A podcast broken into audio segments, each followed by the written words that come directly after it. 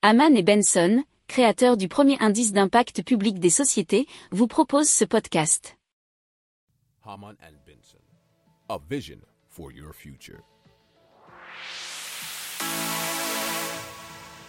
Le journal des stratèges. Allez, on parle tout de suite de Portal, ou Portal, faut voir comment ça se prononce, mais PORTL, qui a conçu une cabine de 2,1 mètres de haut pour 1,5 mètre de large, qui est équipée d'un système de haut-parleurs bidirectionnel intégré dans le cadre et de plusieurs caméras qui projettent une image holographique du présentateur devant la personne présente dans la cabine.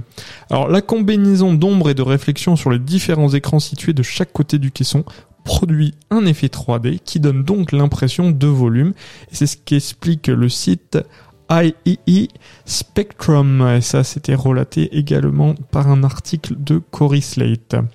Alors, euh, résume David Nussbaum, le directeur exécutif de Portal, euh, leur cabine est simplissime et qu'elle peut s'improviser présentateur grâce à un studio en kit fourni par l'entreprise en gros, un éclairage LED, un fond blanc, un moniteur pour le retour, une caméra 4K avec un trépied et un micro. Alors, la cabine peut être utilisée pour présenter des défilés de mode virtuel, des expositions de musées, des publicités commerciales ou pour des enseignements à distance, énumère toujours le même David Nussbaum. Pour approfondir ces sujets, abonnez-vous à la newsletter de Haman et Benson et écoutez nos autres podcasts que vous retrouverez dans les notes de l'émission ou sur notre site internet.